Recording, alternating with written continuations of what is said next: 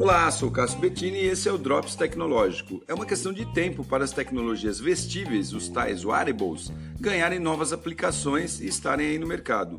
Hoje os relógios e os óculos são as vedetes desse mercado, mas em breve camisetas, jaquetas, tênis, cinto, tudo que você imaginar e vestível pode fazer parte dessa turma, pois o que os impedia de estar por aí é a fonte de energia.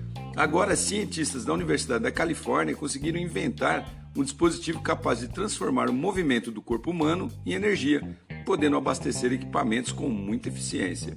É um dispositivo bioeletrônico, macio e flexível, que tem um efeito aí magnético elástico, nunca testado antes, ou seja, é realmente uma inovação. Segundo os criadores, no futuro próximo, até mesmo seu celular poderá ser carregado somente estando próximo ao seu corpo, quando ele está em movimento. Mas vai além disso. Essa descoberta abre um novo caminho para tecnologias de sensoriamento e terapêuticas centradas para o corpo humano, conclui aí o professor Jun Shen dessa universidade.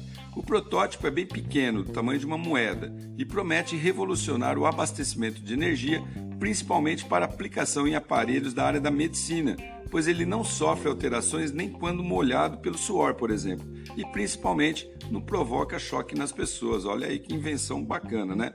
Então, que seja bem-vinda. Legal? Sou Cássio Bettini compartilhando temas sobre tecnologia, inovação e comportamento. Até a próxima.